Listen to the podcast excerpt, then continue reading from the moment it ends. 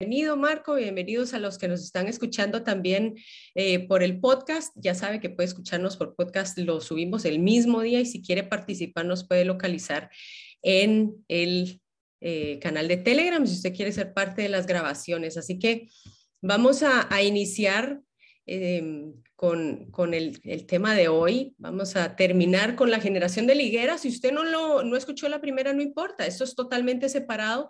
La conclusión de la enseñanza pasada es que Israel es la higuera. Y basado en eso, vamos a entonces a iniciar.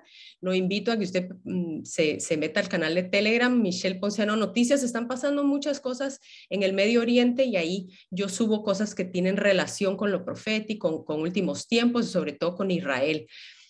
Pero quiero empezar con, con los primeros discípulos. Vamos a empezar con una historia de los primeros discípulos que va a sentar la mesa para la que lo que hoy trae el Señor para nosotros, un tema que lo va a dejar, mire, suspirando por el Señor, suspirando por el Señor. Y vamos a ver cómo el Señor empezó a, a llamar a sus primeros discípulos. Y de primero nos cuenta que Juan el Bautista estaba predicando cuando ve venir a Jesús él le dice, he allí el Cordero de Dios que quita el pecado del mundo. Y muchos de sus discípulos dicen que ese día se unieron a Jesús. Eso es un líder sano que sabe cuándo pasar la estafeta, cuándo pasar, eh, eh, eh, dónde llegaron sus ovejas a un tope y, y pasar esas ovejas a otro lugar. Y el primero entonces que sale detrás de Jesús es Andrés.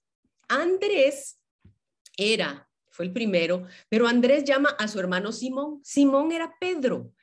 Eh, Pedro, el que eventualmente se convirtió en Pedro, y Pedro llega a conocer a Jesús y se convence de que él tiene que seguirlo, y a veces nuestro llamado es que nosotros mismos vamos a llamar solamente a una persona, que esa persona va a cambiar el mundo, porque sabemos lo que hizo el apóstol Pedro luego ya en sus, en sus días después de haber sido renovado.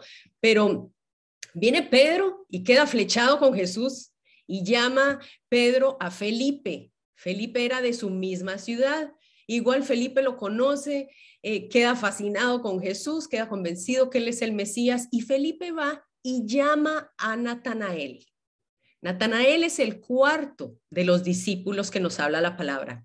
Y Natanael estaba en ese momento que lo llama Felipe, Natanael estaba sentado debajo de una higuera debajo de una higuera. ¿Qué era lo que este hombre estaba meditando debajo de esta higuera? Yo no sé, cuando uno agarra la lonchera que uno lleva y se sienta debajo de un árbol y uno empieza a meditar y uno empieza a ver la naturaleza, pero este hombre debió haber estado teniendo una conversación con Dios. Porque cuando él va a ver si realmente este era el Mesías, porque él dijo, de Nazaret puede salir algo bueno, él no estaba muy convencido del argumento de Felipe de que este era el Mesías. Y entonces él se dirige hasta Jesús. la palabra dice en Juan 1.47 que en el momento en que Jesús vio a Natanael que se le acercaba, mire lo que dice Jesús acerca de Natanael. Aquí está un verdadero israelita en quien no hay engaño. Wow. Y entonces Natanael se queda pensando, eh, pero, pero ¿de dónde me conoces? Si eh, usted y yo nadie nos ha presentado, yo nunca te había visto. Y Jesús le responde, antes que Felipe te llamara, cuando estabas debajo de la higuera, yo te vi. El Señor le tuvo que haber revelado algo Solo con haberle mencionado que él estaba debajo de la higuera, quién sabe si Felipe estaba meditando acerca de cuándo ellos realmente iban a ser libres, cuándo Israel iba a ser libre, iba a venir el Mesías. Algo tuvo que haber estado meditando em, este hombre Natanael para que él se haya quedado tan impactado, porque solamente el Señor le dijo esas palabras cuando estabas debajo de la higuera. Y para él le cambió la vida. Recuerda que la semana, eh, las dos semanas anteriores hablamos de que estar debajo de la higuera quiere decir que estamos con cielos abiertos, que estamos eh, eh, al tanto de lo que está haciendo Dios, que estamos bajo bendición, que estamos en paz.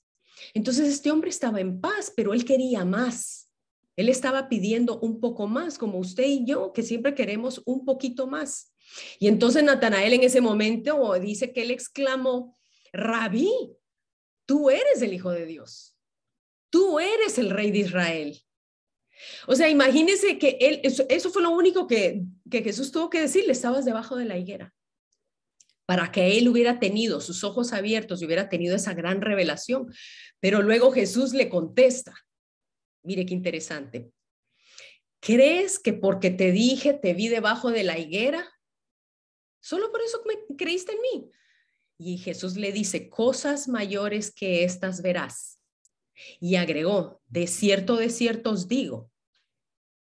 Vea lo que el Señor le dice, de cierto, de cierto os digo desde ahora veréis el cielo abierto y a los ángeles de Dios subiendo y bajando sobre el Hijo del Hombre. Los que conocemos la palabra sabemos que este relato de las escaleras con ángeles subiendo y bajando la tuvo Jacob, quien eventualmente hubiera sido y fue, fue llamado Israel, y de donde sale la nación de Israel. La higuera es Israel. Lo que el Señor le estaba diciendo es que en el momento en que tú reconoces que Jesús es el Mesías, se llega a completar lo que le sucedió a Jacob, que Jacob reposó su cabeza en esa roca, esa roca que significa Cristo, esa roca que representa Cristo, y automáticamente sus ojos se abrieron y le dijo, cosas mayores que estas vas a ver. Vas a ver el cielo abierto, tus vendas van a ser quitadas. En el momento en que entendemos la relación de Israel con el Mesías, nuestros ojos son abiertos y tenemos una mayor revelación del reino de los cielos. Por eso quería empezar con esto, porque cuando nosotros tenemos la revelación de un Mesías que trae raíces hebreas, cuando nosotros entendemos que Israel sigue siendo el centro, el centro focal de la palabra, no la iglesia, no yo. Israel. Israel es el centro. Cuando nosotros reconocemos eso, la visión de cómo nosotros interpretamos la palabra, cómo nosotros interpretamos cada una de las situaciones que leemos, que vemos, que vivimos, cambia por completo. Y esto es lo que está haciendo el Señor en la última generación. Entonces el Señor dijo, bueno, de la higuera aprended la parábola, recuerda. Él dijo en Mateo 24, de la higuera aprended esta parábola que cuando ya su rama está tierna y brotan las hojas, sabéis que el verano está cerca. Dice, así también vosotros, cuando veáis todas estas cosas, conoced que está cerca a las puertas. De cierto os digo que no pasará esta generación hasta que todo esto acontezca. ¿Qué era lo que él estaba hablando? Estaba hablando de una generación que iba a haber eh, guerras, rumores de guerras, hambrunas, eh, iba a haber terremotos, todo, todo aquello que el Señor dijo que iba a suceder, que lo han visto otras generaciones. Pero ninguna generación vio florecer a Israel y junto con eso va a haber todas estas manifestaciones. Él dijo, cuando ustedes vean florecer a Israel en 1948, esta generación no va a pasar hasta que vea todas estas cosas y vea la venida de Jesucristo. Pero ¿en qué se relaciona la higuera realmente a usted y a mí? Es lo que hoy vamos a entonces a ver, porque en una ocasión Jesús maldice a la higuera pero yo quiero que entremos en el contexto de lo que estaba sucediendo alrededor de la maldición de la higuera, porque esto se ha dado para malinterpretarlo. El Señor eh, muchas veces eh, hace, hace cosas que si no leemos el contexto no lo podemos entender. Cuando Jesús maldice la higuera se ha dado a interpretación de que Israel fue, fue eh, eh, el Señor maldijo a Israel y entonces Israel queda borrado de los planes de Dios y que ahora hay un sustituto que es la iglesia y la iglesia es ahora Israel. Totalmente falso, totalmente erróneo. Yo diría que es totalmente diabólico, porque si usted excluye a Israel de los últimos tiempos, no podemos entender el libro de Apocalipsis. No se pueden entender muchas de las profecías dadas por los profetas en las, en las escrituras.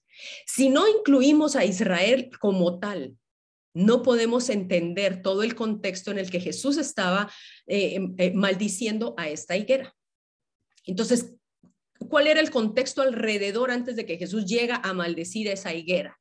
En Marcos 11, del 1 al 2, dice que Jesús cuando se acercaba a Jerusalén, junto a Betfagé y a Betania. Yo quiero que usted se, se, memorice esas dos, si está tomando notas, escriba esas dos ciudades porque dice que él venía junto a Betfagé y a Betania frente, o sea, estaban frente estas dos ciudades al Monte de los Olivos. tres lugares importantes porque vamos a cerrar con esto y a usted le va a impresionar. Dice que Jesús envía a sus discípulos, les dice van a encontrar un pollino, van a encontrarlo con la madre. Si usted lee el libro de Lucas, usted se da cuenta de que le trajeron no solo al pollino, le trajeron a la madre también. ¿Por qué es que él estaba pidiendo que también viniera la madre con él? Porque un pollino no se separaba de su madre. Si jalaban a la madre, era lo más probable era que él pudiera también entonces jalar al pollino. Pero había algo que esto estaba representando. Estos dos asnos estaban representando a la casa de Israel y a la casa de Judá, a los dos reinos de Israel. Por eso eran dos burritos. Y estaba representando la rebeldía de la casa de Israel o de las dos casas. Estaba representando la naturaleza humana rebelde, que no se ataban a, las ordenanzas de lo que Dios quería para ellos. Le traen los, dos, los dos burritos y él se monta sobre uno, pero dice que antes de llegar cerca de la ciudad, dice que él lloró sobre ella. Y dice que él dijo, oh, Jerusalén, si tú también conocieras, a lo menos en este día, mire lo que él dice, a lo menos en este día lo que es para tu paz. Mas ahora está encubierto de tus ojos. Y al final dice, te derribarán a tierra y a tus hijos dentro de ti y no dejarán de ti piedra sobre piedra por cuanto, mire qué, qué cosa más dura lo que él dice, no conociste el tiempo de tu visitación. No conociste. O sea, él decía, estuve predicando entre ustedes tres años. Durante tres años ustedes me vieron, no me conocieron, pero ojalá hoy hoy, en este día, tú reconocieras que lo que yo traigo es para tu paz. Él decía, no me importa si no me pusieron coco en todos los tres años. Ojalá reconocieran hoy este día, porque este día yo vengo para tu paz. Este día tú no lo reconociste, no reconociste el tiempo de tu visitación. Mire, yo no sé si usted ha pasado por esos tiempos en donde en donde el Señor, usted sabe que lo estaba llamando específicamente. Había una reunión, lo invitaron a la iglesia, lo invitó, tuvo una conversación con alguien, alguien le envió a usted una prédica. Y era un tiempo que el Señor decía, al menos espero que en este día entiendas que esto es para tu paz a mí me sucedió muchas veces, muchas veces que gente me invitaba y gente me llamaba y, yo decía, ay, no, qué pereza, ¿verdad? O, me ha pasado que yo, yo una vez invité a una, a una persona a un evento eh, grandísimo, eran cinco mil mujeres, y en el momento en que empezó la adoración, dijo, ay, no, a mí esta bulla no me gusta, y se fue.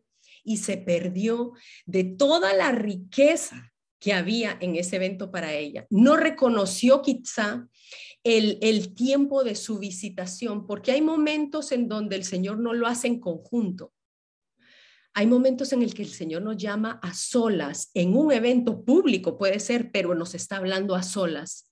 Está diciendo esto, esto es lo que quiero. Hoy es tu día de tu visitación y necesito que te las vendas de tus ojos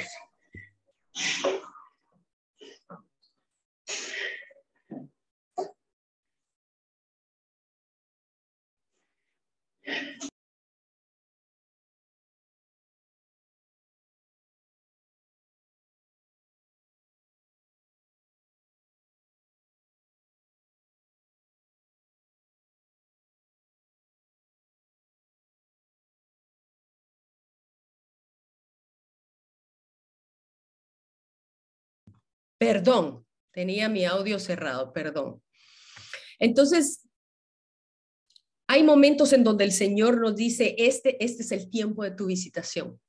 Y estamos en un tiempo en donde el Señor está moviendo y removiendo y haciendo cosas diferentes, pero necesitamos reconocer los tiempos, necesitamos reconocer qué es lo que el Señor está haciendo, así como lo hizo con Natanael, debajo de la higuera. El Señor lo llamó.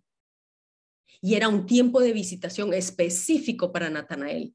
Así el Señor tiene tiempos específicos para nosotros y yo oro para que nosotros podamos reconocer esos tiempos, esos momentos. Entonces él entra a Jerusalén, la gente lo recibe con palmas, dice que tiraban sus mantos delante de él y lo recibieron con toda la pompa como se debía de recibir al Mesías, porque dice que la gente clamaba Baruch, Habá, Beshem, Adonai, que significa bendito el que viene en el nombre del Señor. Esto era un salmo profético que se debía cantar o se debía usar en el momento en que se reconociera al Mesías en Israel. Y él entra y lo empiezan a conocer, pero cuando los líderes de Israel no lo reconocieron, el Señor mismo dijo, ahora ya no me van a ver hasta que yo regrese y ustedes canten Baruch Haba Beshem Adonai. El Señor va a volver y nos va a encontrar de nuevo y cuando Él vuelva, todo Israel lo va a reconocer como el bendito que viene en el nombre del Señor. Entonces él entra al templo, dice en Marcos 11:11, 11, dice que, que entra Jesús en Jerusalén, que él se va al templo y él empieza a buscar dentro del templo movimiento del espíritu. Y es que usted sabe que no en todos los templos, sino en todo lugar, solo porque se llama iglesia está el espíritu de Dios. En el tiempo de Jesús, las tradiciones habían permeado de una forma tan fuerte las escrituras que pocas veces la gente se daba cuenta que quien estaba hablando con ellos era Dios mismo. Ya no lo podían reconocer porque estaban llenos de aquella tradición, estaban llenas de religiosidad. Para ellos era más importante eh, el que los llamaran rabí, el que les dieran los asientos de primero, el que lo reconocieran como autoridad, que realmente reconocer a Dios. Eso era lo que eh, representaba la higuera. Recuerden que con eso se tapó Adán y Eva. Se taparon porque es la religiosidad externa, solo cosas externas. encendemos la velita, tenemos la calcomanía, tenemos la crucecita o la estrella, y es cosa externa, pero por dentro estos hombres estaban ciegos, totalmente ciegos. Y a veces nuestra tradición nos, no, nos cega lo que, lo que a nosotros nos han enseñado nos cega de ver porque no logramos eh, ver a Dios trabajar en medio de lo que nosotros creemos que debería de actuar Dios. A mí me ha pasado. Y el Señor se presenta entonces cuando entra a Jerusalén, de primero Él se presenta a dónde? Al templo, porque en el templo se debía presentar el Cordero. Él entra un 10 de Nisan y por cuatro días el Cordero debía de estar en la casa. Entonces, ¿a dónde va? A su casa. Y él va al templo. ¿Para qué? Para que las autoridades mismos lo revisaran si él era un cordero perfecto. Por supuesto, a raíz de las, a, los ojos de las autoridades, no, aunque él fue perfecto y sin pecado. Pero él pasa cuatro días entrando y saliendo de Jerusalén. ¿Y a dónde se dirigía cuando él salía de Jerusalén? Mire, aquí nos lo dice Marcos 11:11 11 también, que después de observarlo todo, como ya anochecía, se fue a Betania con los doce. Cuando yo leo esto, yo digo, eh, como ya anochecía, si el escritor fue inspirado por el Espíritu Santo de, de, incluir esa parte, yo creo que esto era parte de lo profético. Ya la noche, la oscuridad estaba empezando a caer sobre Jerusalén. Jerusalén estaba pasando de un lugar a otro. Y el Señor dice que lo observaba todo. Él observó todo lo que estaba sucediendo en el templo, él observó a los cambistas, él observó a los religiosos que habían convertido su casa en cueva de ladrones. Y él se dio cuenta de esto. Muchas veces el Señor se da cuenta de nosotros y de nuestros errores y él no dice nada porque todavía no es el tiempo. Pero llega un momento donde el Señor dice, necesito volcar ciertas mesas de tu corazón. Ahorita es el tiempo pero dice que él estaba observando todo y se fue a Betania con los doce. ¿A dónde se quedaba en Betania? ¿A dónde? En la casa de Lázaro, en la casa de Marta y María, era donde él siempre reposaba cuando él estaba en Betania. Pero entonces dice que al día siguiente, cuando salieron de Betania, tuvo hambre. Mire, no solo en la noche le cayó con todos los doce, eh, Marta, Marta le ha de haber servido la cena, pero ha de haber dicho, papá, se van sin desayuno porque yo estoy muy cansada. Ya Marta había aprendido de que ella tenía que aprender a decir que no y seguro la mandó sin desayuno a Jesús para de regreso a Jerusalén y dice que Jesús tuvo hambre. Y viniendo y dice que viendo a lo lejos de la higuera, Él, esperó que la higuera tuviera frutos, pero dice que él, él, se acerca a la higuera, ya la higuera tenía hojas, ya para este entonces la higuera debería de haber tenido brevas, recuerda, la primera cosecha. Pero cuando llegó a ella no halló sino hojas, pues no era tiempo de higos. Todavía no era tiempo de higos, está bien. No era tiempo de higos. Entonces uno dice, pero ¿y por qué la maldijo? Entonces, ¿por qué? Porque ya debería de haber tenido al menos, por lo menos brevas. No era tiempo de higos, pero aunque sea brevas debería de haber tenido. Y entonces Jesús le dijo a la higuera, nunca más coma nadie fruto de ti. Y lo dijo, díganselo a Juan para que le diga a Pedro, lo oyeron sus discípulos. Él entra a Jerusalén, entonces, y aquí sí dice, voy a volcar mesas. Voy a empezar a volcar las mesas porque las mesas representaban la religiosidad de las personas que estaban lucrando con algo que él estaba por hacer por gracia. Está el atrio donde tenían todos los animales, los cambistas, eh, forzosamente tenían que cambiarle la moneda y solo se podía usar la moneda del templo. Era una sola mafia. Era Al Capone el que estaba a cargo de todo el templo. Y él entra con una furia y empieza a volcar las mesas. Él no hace esto solo una vez, al inicio de su, de su ministerio, él limpió el templo también. Está ya la segunda vez y dice que él no consentía que nadie se moviera. Aquí todos se me quedan calladitos, se me quedan quietos. Nadie me mueve una sola cosa, porque el único que tiene derecho a decir quién se va y quién se queda en el atrio de los gentiles era Jesús porque Él es el único que estaba abriendo la brecha para que usted y yo pudiéramos entrar. Este era el único lugar donde los gentiles era permitido y se les estaba estorbando, vendiéndoles religiosidad para llegar a Dios. Y los líderes no hacían nada. Entonces imagínese la furia de Jesús. Y luego él regresa de nuevo a Betania.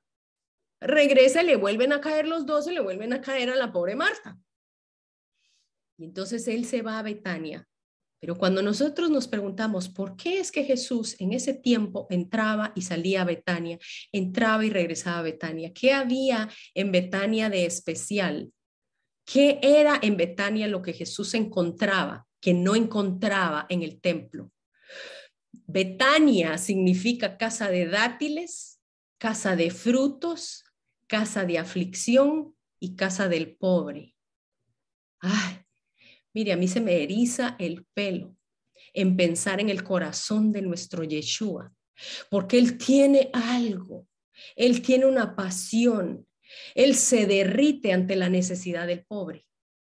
Él anhela estar detrás y en medio de las personas que quieren comer de Él. Él anhela estar en lugares donde hay fruto. Es una debilidad de Jesús estar alrededor del pobre. Recuerda en el, en, el, en el Sermón del Monte, él decía, bienaventurados los que tienen hambre de justicia, porque serán saciados, bienaventurados los pobres, porque ellos, ellos eh, eh, recibirán el reino, bienaventurados los que lloran, porque ellos recibirán con, eh, consolación. Él encontraba en Betania el fruto que no encontraba en el templo. ¿Se da cuenta?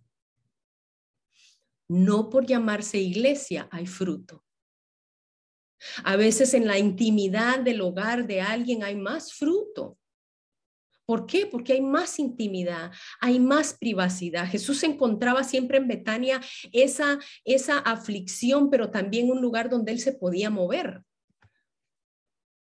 Y mire qué interesante, porque Betfagé, recuerda que él entró frente al monte de los olivos, se paró y estaban las dos ciudades, Betfagé y Betania. Y Betfagé significa casa de higos.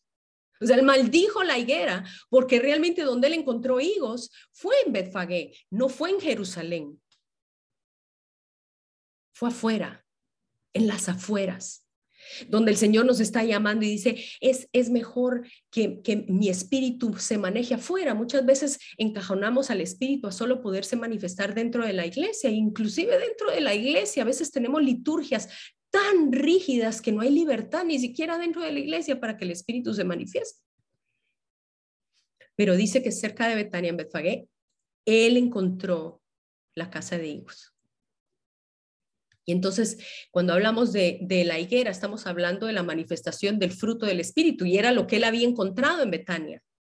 En Betania tenían a una María a los pies estudiando la Torá, a los pies de Cristo, estudiando diligentemente, escuchando la voz del Maestro.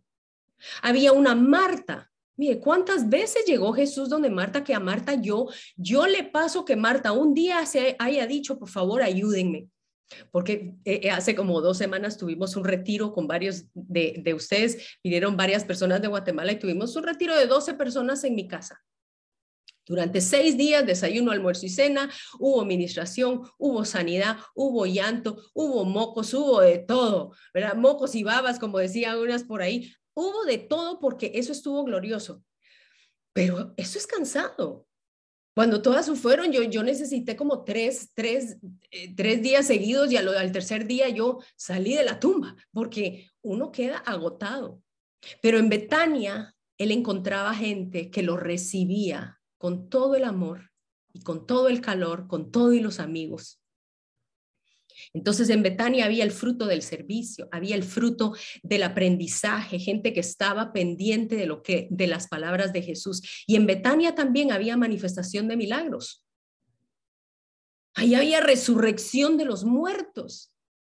Es Lázaro, el que fue eh, eh, levantado de los muertos, y él le dice a sus discípulos, desátenlo. En, en, Betania es donde encontramos también sanidades, donde vemos eh, gente que sus cadenas son rotas, gente que encuentra libertad. Esa es Betania, donde se le recibe a Jesús sin, sin, sin, ninguna, sin ninguna rigidez, sin ninguna liturgia donde a Jesús se le recibe tal cual, donde Jesús se puede descalzar, recostarse, estirar sus piernas y poner sus, sus brazos atrás del sillón, donde Él diga, yo aquí me siento cómodo. Esa es Betania, donde Jesús no tiene que aferrarse a una agenda, a un tiempo específico, a leyes, a horarios, porque así lo hacemos. Esta es la liturgia y no se puede cambiar. En Betania, Él tenía esa libertad. Esa es la libertad que el Señor quiere tener en nosotros, que nuestro hogar, que nuestro corazón sea Betania, que haya un balance entre el servicio, entre el aprendizaje, entre la manifestación de sus milagros, de su poder, donde se le honre porque aparte de las cosas, de esas tres cosas que hemos mencionado, hay una cosa muy especial que sucedió en Betania. Por eso él volvía a ese lugar. A él lo reconocían en Betania como él era. Porque dice en Juan 12, del 1 al 3, dice seis días antes de la Pascua. Vino Jesús a Betania, o sea, seis días antes de montarse en ese, en ese asno, o un poquito más unos 10 días antes, dice que donde estaba Lázaro, el que había estado muerto y a quien había resucitado de los muertos. Y le hicieron ahí una cena. Marta le servía, o sea, la cosa no cambió. Marta siguió sirviéndole hasta de último, hasta después de la resurrección de Lázaro. Y Lázaro era uno de los que estaban sentados a la mesa con él. ¿Por qué es importante? Porque hasta que Lázaro no experimentó la resurrección, no se dio cuenta o nunca supo cómo sentarse a la mesa con Jesús, porque antes de la resurrección, quienes estaban a los pies sirviendo y escuchando a Jesús fueron solo Marta y María.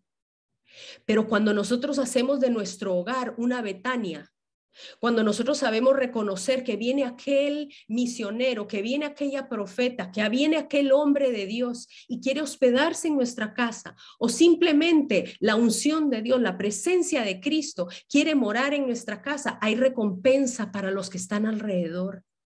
No hemos entendido que muchas veces lo que pareciera ser un estorbo, muy cansado, recibir gente, un grupo, mire, reciba en su casa un grupo de estudio bíblico es donde la gente más crece. Es en esa intimidad donde yo he visto el cambio sobre generaciones. Llevo 20 años de tener grupos de estudio bíblico y le digo, la intimidad de la casa no se cambia con nada. Los domingos son lindos, pero realmente la gente crece en los grupos, en los hogares. Cuando nosotros tengamos una necesidad en nuestra familia, cuando haya muerte en nuestra familia, el Señor va a estar ahí recompensando nuestro servicio. Como que fueran puntos, credomatic. El Señor respalda cuando nosotros abrimos nuestro hogar y hacemos de nuestro hogar Betania. Betania, sin rigidez, espontáneos al Espíritu Santo, espontáneos a la profecía, espontáneos. ¿Cómo es tu corazón? ¿Cómo es tu casa? ¿Cómo te reúnes tú con el Señor? ¿Cómo es tu tiempo de oración con el Señor? ¿Es rígida? A, B, C, D y ahí o de repente estás lavando platos y empiezas a cantarle y cuando sientes estás llorando y uno dice, ay Dios mío, ¿qué es esta cosa tan maravillosa si solo estaba lavando ropa? Eso es Betania. Encontrar a Jesús en todos los lugares posibles y no solo detrás de cuatro paredes de iglesia. A eso es que nosotros fuimos llamados. Entonces, había en Betania algo especial. Porque esa noche que ellos estaban cenando, en Betania hubo adoración. También hubo adoración. La honra que no recibió él en el templo, la recibió en Betania, porque dice que María tomó esa libra de perfume de nardo y que ungió al Señor y ungió sus pies y los enjugó con sus cabellos. Esta escena es tan hermosa el poder reconocer que estamos, que estamos con, con frente al Mesías, que el Señor está en nuestra casa y que nosotros podamos reconocer en esos momentos, esos momentos de visitación donde yo me tire al piso y pueda reconocer, Señor, tú estás aquí, tú estás aquí. En esa casa había adoración y por eso había tanto milagro. Esas son una de las estructuras que nosotros debemos a veces romper yo tengo que romper esas estructuras. Somos muy dados a hacerlo todo religiosamente. Cuando siento ya me metí en una estructura en donde digo, no, esto no puede ser Dios, porque Dios no puede trabajar así. ¿Quién dice? Él es Dios. Él puede trabajar y usar a quien quiera como quiera.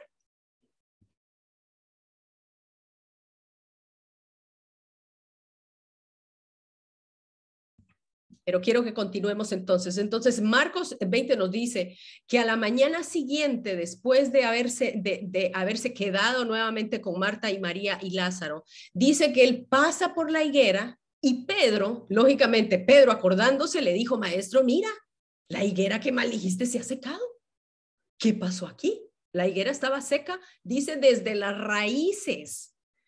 Y respondiendo Jesús le dijo, algo que no tiene que ver nada con lo que con el contexto pareciera, pero le estaba diciendo una, una gran verdad. Tened fe en Dios. ¿Por qué le estaba diciendo esto a Pedro? Porque a partir de ahorita, a partir de la gracia, todo iba a ser a través de la fe. Iba a haber un cambio tan drástico que ya no sería por herencia, o porque soy israelita, o porque soy de la tribu de Judá, o porque soy de la tribu de Leví. Ahora iba a ser todo acerca de fe. Nadie por fe se convertía. Era por la ley nada más. Y el Señor le dice, ahora estoy cambiando los tiempos y todo va a ser ahora por fe. Por eso tuve que secar la higuera. Por eso la tuve que secar. Y esta era ya una profecía que mire, ya el Señor cuando cuando Andrés lo sigue por primera vez, esta era una profecía anunciada, era una sentencia de muerte que ya Juan el Bautista había dicho. En Lucas 3, 7 dice, haced pues frutos dignos de arrepentimiento. Y no comencéis a decir vosotros mismos tenemos a Abraham por padre. Él les dijo, no porque ustedes sean judíos, no porque ustedes sean israelitas, porque él dice que él puede levantar hijos de Abraham aún de las piedras. Y mire lo que dice él, bastante, bastante fuerte, lo dijo Juan. Y también ya el hacha está puesta a la raíz de los árboles y todo árbol que no da buen fruto se corta y se echa al fuego. Esta era una crónica de una muerte anunciada que ya lo estaba profetizando Juan desde que apareció Jesús en la escena. Nada más que lo que estaba sucediendo en la higuera ya se había profetizado y ahora se estaba dando en lo físico con una higuera, pero se iba a dar dentro de Jerusalén en unos días. Y sabe que cuando esto sucede, cuando Jesús se bautiza, es el 9 de Ab. El 9 de Ab. O sea, esta destrucción de Jerusalén se dio en el año 70, eventualmente después de, de Cristo. Pero cuando Jesús se bautiza, es el 9 de Ab. Y el 9 de Ab fue cuando se destruyó el primer templo, cuando se destruyó el segundo templo. El 9 de Ab fue cuando los judíos fueron sacados y expulsados de España. El 9 de Ab siempre ha tenido una connotación muy, muy ruda para el pueblo judío. Hay mucha persecución en el 9 de Ab. Han pasado cosas muy, muy duras. Entonces, eh, eh, podemos entender por qué es que después de tres años, en el libro de Lucas que lo estudiamos la otra vez, que después de tres años vino el dueño de la higuera y dijo, aquí no hay fruto, no lo hallo, porque eso hizo Jesús durante tres años de su ministerio. Estuvo buscando fruto, estuvo buscándolo y no lo encontró. Y entonces Jesús dice al final de su, de su ministerio, dice, ya yo busqué fruto y no lo encontré, lo encontré en Betania, lo encontré en Betfagé, pero no lo encontré en Jerusalén. ¿Para qué voy a utilizar, inutilizar esta tierra? Y entonces el hombre le dice, pero por favor, dale un año hasta que yo cabe alrededor de ella y la abone. Y lo que yo quiero hacer énfasis es lo cómo se aplica esto en mí, porque estamos pensando Israel, estamos pensando, pensando Jerusalén. Pero ¿cómo se aplica a usted y a mí? Cuando buscamos la palabra abonar, es la palabra copros. Y la palabra copros significa inmundicia, por ende estiércol, ¿verdad? El abono que, que ahora no hay, en esa época no habían químicos, era estiércol de animal. Significa también picar, hacer pedazos, como el alfarero con esa vasija que se le deshizo en sus manos. Recuerda, él dice que la tuvo que romper la tuvo que hacer pedazos para volverla a formar. Eso significa abonar también.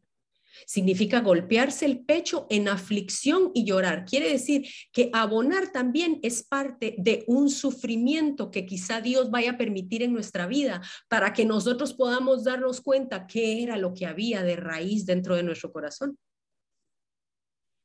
Cuando nosotros exponemos la raíz, lo que él estaba diciendo, déjame cavar alrededor y exponer la raíz para ver cómo reaccionas ante alguna situación, para que te des cuenta dónde era que sí está Jesús y dónde es que todavía lo que tienes es una religiosidad. O dígame, dígame usted si, si, si, dígame si a usted no le ha pasado que pasa alguna situación y uno que se creía muy firme llega a esa situación y uno está hecho pedazos. Ay, Señor, ¿dónde estás? Señor, Dios mío. Y uno dice, ¿pero qué? Se expusieron mis raíces.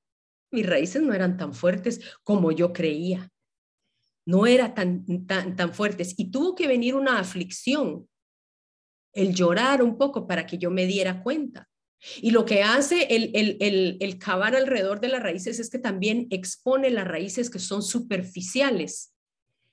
Esa raíz que, está por encimita, pero lo que el Señor quiere es que nosotros, esta generación, empiece a cavar hondo, empiece a llegar a la raíz empiece a, analizar por qué es que yo tengo esta reacción siempre cuando me enojo, por qué es que yo tengo esta reacción cuando me sucede algo, cuando tengo algún problema, por qué es que yo me meto en la cama a llorar, por qué es que yo reacciono de esta manera, porque mi raíz, mi raíz no está firme.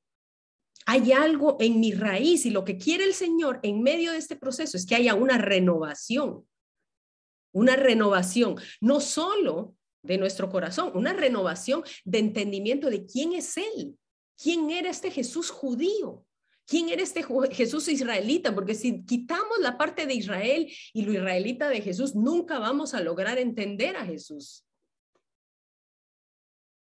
Cuando, cuando el Señor empieza a quitarnos esas tradiciones, el Señor les decía, este, este pueblo de, de labios me honra, se lo dijo a los líderes, este pueblo de labios me honra pero su corazón está lejos de mí porque enseñan mandamientos de hombre como que fueran mandamientos de Dios. Esa es religiosidad.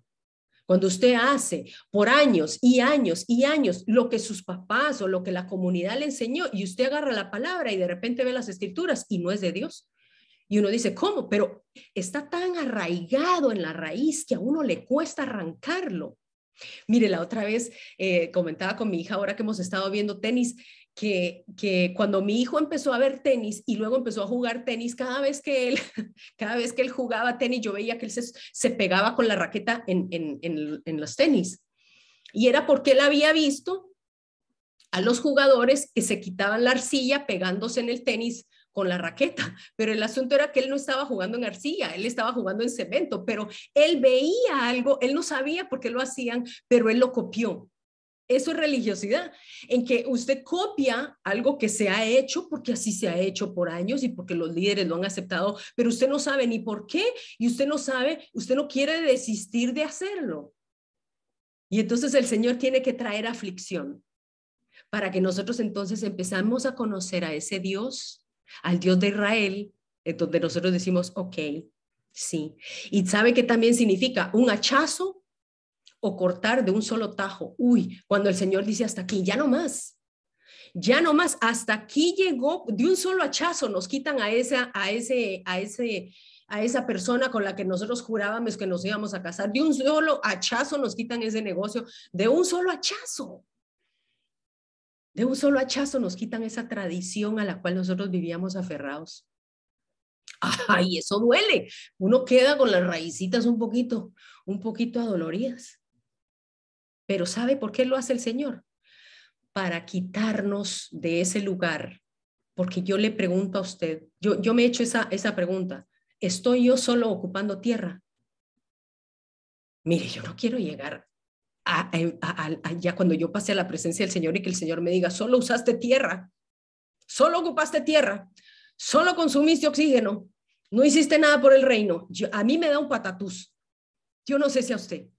Pero yo quiero que cuando yo llegue ahí me diga, sierva fiel, entra, entra al descanso de tu Señor, porque en lo poco fuiste fiel y sobre lo mucho te voy a poner. Ah, qué lindo, yo disfruto. Arránquenme las raíces entonces, arránquenme las plumas, arránquenme el pico, lo que sea para dar fruto. Que el Señor haga la obra que nosotros que nosotros tengamos que hacer y sabe, usted y yo estamos en este proceso, porque esto se trata de volver a la raíz de la higuera.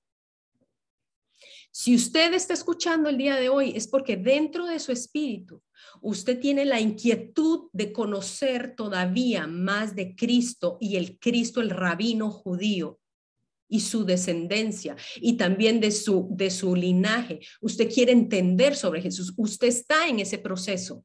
Usted está en el proceso donde el Señor está acabando para que tú empieces a llegar más a la raíz que es la higuera, que es Israel. Y el Señor muchas veces nos deja así, pelonas, como la higuera, para quitar lo superficial, porque Él dice, vamos a llegar a la raíz del asunto. Él permite una traición, Él permite una desilusión. ¿Para qué? Para que Él pueda acabar y abonar y para que nosotros dejemos de confiar en lo que no debimos haber confiado desde un principio, en nuestra propia religiosidad. Eso es difícil, es difícil. Pero si estamos dispuestos a dar fruto, le tenemos que decir, arranca de mí toda religiosidad, arráncala.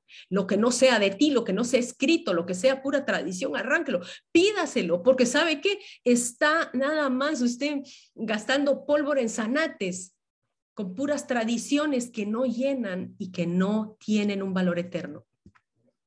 Pero mire, aquí es donde, donde la cosa del higo se pone, se pone como que un poquito más personal, porque el, los higos son, eh, eh, ay, ¿cómo se dice? Fermentados, no. Bueno, usted sabe la palabra, eh, germinados, germinados por avispas. Dentro de cada higo existe la posibilidad que haya una larva de una avispa o que haya una avispa que se quedó atrapada y el fruto empezó a crecer. Eso es una realidad. Si usted ha comido higos, lo más probable es que usted ya se comió una avispa o usted ya se comió lo que yo diría es el aguijón en la carne, que nos hace doblegarnos, que nos hace llorar, que el Señor no va a quitar, que el Señor no va a mover, que el Señor no remueve y solo nos dice, bástate en mi gracia. Bástate en mi gracia. El aguijón ahí se queda porque eso te hace que seas humilde. Eso te hace que me busques. Eso te, esa es la parte de la higuera en la que nosotros nos parecemos tanto. Ese aguijón que fertiliza nuestro corazón, pero muchas veces el Señor lo deja para que seamos humildes. Entonces, nosotros, nuestro proceso y su proceso es que nosotros tenemos dos cosechas, así como la cosecha del higo en la primavera y el verano estaba la primera y luego del verano al otoño estaba la segunda, que era la mayor, era la más dulce, los higos más sabrosos. El de la primavera es el proceso en donde nosotros tenemos la revelación de Cristo donde nosotros decimos, ¿qué es esto? Se nos revela Cristo y decimos, voy a dejar lo que me dijeron, o más bien todo lo que me dijeron acerca de Cristo viene a dar fruto. Y lo que me enseñaron mis padres, lo que me enseñaron en la iglesia, de repente se me abren los ojos como a Natanael. Y yo digo, wow, sí, le quiero entregar mi vida al Señor. El Señor Jesús es mi Salvador. Sí, esa es la primera cosecha, donde yo me levanto de un invierno, de un corazón frío, de un corazón que ha pasado invernando no sé cuántos años. En mi época eh, o en mi vida fueron 30 años donde el Señor me hablaba y me hablaba y hasta los 30 años yo llego a reconocerlo, a los 33, perdón, la edad de Cristo. Y ahí es donde yo me doy cuenta, wow, aquí me hace sentido todo yo le entrego mi vida al Señor y empezamos nuestro caminar y empezamos a dar nuestro fruto y nos volvemos a caer y nos volvemos a levantar y empezamos en ese proceso, pero luego pasamos a una cosecha grande. ¿Sabe cuál es esa cosecha? La primera es la Pascua. Justo en la primavera, en la primavera y iniciando el verano es cuando se daba la Pascua, donde salimos de Egipto. Pero en la segunda es en el tiempo de tabernáculos, de las fiestas de tabernáculos, cuando salimos de Babilonia de donde salimos de todo el sincretismo, en donde empezamos a dejar la religión de nuestros padres y empezamos a tener una relación con aquel que murió por nosotros y empezamos a ahondar en la raíz de la higuera. Esta es nuestra segunda cosecha. Esa es la cosecha en la que está esta generación. Esta generación es la que se está dando cuenta de la raíz de la higuera, porque no hay una generación en donde tenga la revelación de toda la raíz hebrea como lo está teniendo esta generación y arrancó más o menos por ahí de cuando arranca Israel en 1948 quizá un poquito más antes, cuando la Biblia se empezó a hacer accesible a todos. Recuérdese que la iglesia no permitía que hubiera una Biblia nunca, nunca en ninguna casa. Era solo para, los, para la élite, la élite. Entonces, cuando empieza a haber esa revelación, nosotros empezamos a salir entonces de Babilonia, de toda aquella confusión, todo aquel sincretismo que se había colado dentro de la tradición hebrea, que es la original, es la original. Es a donde el Señor nos está llevando de regreso. Es aquí a donde el Señor entonces nos quiere llevar. Pero mi pregunta es, ya con esto vamos casi a cerrar, maldijo Jesús para siempre a Israel. Pero es que maldijo eh, a la higuera y entonces por ende es Israel. Recordemos que él dijo, arranquen esa higuera porque está usando mal la tierra. Lo que el Señor maldijo realmente fue la tierra de Israel, porque él dijo, si se apartan de mí, yo la voy a volver una tierra desolada, una tierra que no va a dar fruto. Él no maldijo a su pueblo. Su pueblo, si, si él hubiera eh, eh, mal, mm, maldecido, se dice, o maldicho, eh, al pueblo de Israel o al, pueblo judío, el pueblo judío jamás hubiera sido perseguido tanto por Satanás a lo largo de las décadas. Satanás no hubiera guardado o no hubiera gastado eh, pólvora en zanates. Él no hubiera enviado un Hitler, él no hubiera enviado las cruzadas, él no hubiera enviado eh, tantas cosas. Él no hubiera levantado la, la nación de Irán. E, es, es, es, es el enfoque en que nosotros creemos que el Señor Jesús estaba maldiciendo a su propio pueblo. Él estaba maldiciendo la tierra, pero por no utilizarla bien, por no utilizarla bien, porque recordemos que fueron los líderes de ese entonces los que rechazaron a Jesús, como lo dice en Marcos, en, sí, en, en Marcos 11, 18. Si usted lo ve, fueron los líderes los que querían matarlo, pero el pueblo lo recibió cantando Baruja Babe Shema Adonai. El pueblo lo quería, pero los líderes, mire lo que es un mal líder, puede maldecir totalmente una tierra. Fueron los líderes los que rechazaron a Jesús y por ende él dijo, voy a maldecir esta tierra porque esta tierra me la están usando mal. Pero hay una promesa linda en Joel 2.22, donde dice, animales del campo no temáis, porque los pastos del desierto reverdecerán y los árboles llevarán su fruto, plural, la higuera y la vid darán sus frutos. La higuera, no las higueras, la higuera. Hay una promesa de que la higuera va a reverdecer y ya lo empezamos a ver desde 1948. Por eso es que antes no entendían las palabras proféticas porque como no había Israel, creían de que entonces la iglesia ahora era Israel porque no había Israel y no se habían dado cuenta que Israel iba a, rejuvenecer, iba a volver a dar su vida, iba a volver a tener fruto. Es lo bello. Y aquí es entonces donde vemos donde se aplica las dos casas, la casa de Judá y la casa de Israel, el 14 de mayo de 1948. A pesar de que a Israel se le llama Israel, quien realmente volvió fue la casa de Judá. Fue la casa de Judá, pero quedó esparcido las ovejas perdidas de la casa de Israel, que hasta la fecha están regresando. Recuérdense que Jesús mismo dijo, yo vine, yo no vine si no es para buscar y predicarle a las ovejas perdidas de la casa de Israel porque Judá estaba ahí. Y Judá, a pesar de que fue sacada de Israel, Israel quedó desolado, Judá quedó todavía con sus tradiciones y Judá regresa en 1948 y ahora nos queda por ver en la cosecha final, la casa de Israel siendo cosechada, la cosecha más grande de la que nos habla Apocalipsis. Y eso nos habla Zacarías, ya con dos, dos o tres versículos más quiero cerrar. Zacarías 12 dice, y el Señor rescatará primero a las familias de Judá para que la familia de David y los habitantes de Jerusalén no se crean más importantes que Judá.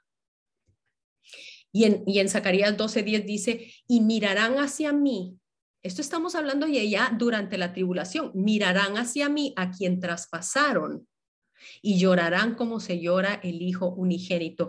Recordemos que aunque Israel haya vuelto a la tierra, aunque sea Judá, aunque sea la casa, parte de la casa de Israel, Israel sigue todavía con una venda. Israel no tiene la revelación de Natanael. Israel sigue negando a Jesús como Mesías. ¿Y cómo va a llegar esa cosecha grande? ¿Cómo van a llegar a reconocerlo a través de la tribulación? Y, es por eso es que en la tribulación el Señor dice, yo voy a cosechar mi mayor cosecha. Pero entonces recuerdan, con esto vamos a cerrar, el inicio de su, entrada triunfal. ¿Dónde, ¿De dónde venía? De Betfagé y de Betania. ¿Dónde queda exactamente? Enfrente del Monte de los Olivos. El Monte de los Olivos, el último lugar físico que Jesús pisó en la tierra, que pisaron sus pies antes de ser llevado al cielo, fue qué? El Monte de los Olivos. Y Jesús dice, es el monte de los olivos donde yo voy a venir a poner mi primer pie. Y es aquí donde la gente va a decir, Baruch Jabá Beshem Adonai, bendito el que viene en el nombre del Señor, porque esta va a ser su última entrada triunfal, en donde si leemos en Zacarías 14, dice que Jehová peleará con aquellas naciones que rodearon Jerusalén, como peleó en el día de la batalla. Dice que ese día se van a firmar sus pies sobre el monte de los olivos que está enfrente de Jerusalén, cerca de Betfagé, cerca de Betania, él viene a buscar fruto, él viene a traer su cosecha y dice que Jehová será rey por sobre toda la tierra en aquel día. Jehová será único y único será su nombre. Wow. Wow. Nosotros vemos esa cosecha y lo vemos como lo vio el apóstol Juan ya en el Apocalipsis delante del trono del Cordero. Después de esto miré y he aquí una gran multitud, la cual nadie podía contar de todas las naciones y tribus y pueblos y lenguas que estaban delante del trono y de la presencia del Cordero, vestidos de ropas blancas y que tenían en su mano con palmas en las manos, así cantando Baruch Haba Beshem Adonai, cantando delante del Cordero y dice que clamaban a gran voz diciendo la salvación pertenece a nuestro Dios que está sentado en el trono y al Cordero. Y a Él será la gloria y la honra. Entonces yo le digo, cerramos con esto, somos la última generación que, que vio reverdecer a la higuera. Nosotros somos esa generación. Somos también la generación que está volviendo a las raíces de Yeshua. Por eso su interés por las fiestas. No son las fiestas judías, son las fiestas del Señor, son las fiestas bíblicas. Y somos la generación que será parte del regreso de Yeshua a la última cosecha de su higuera. Esa generación somos nosotros, porque no pasará esta generación hasta que todo acontezca. Amén y amén.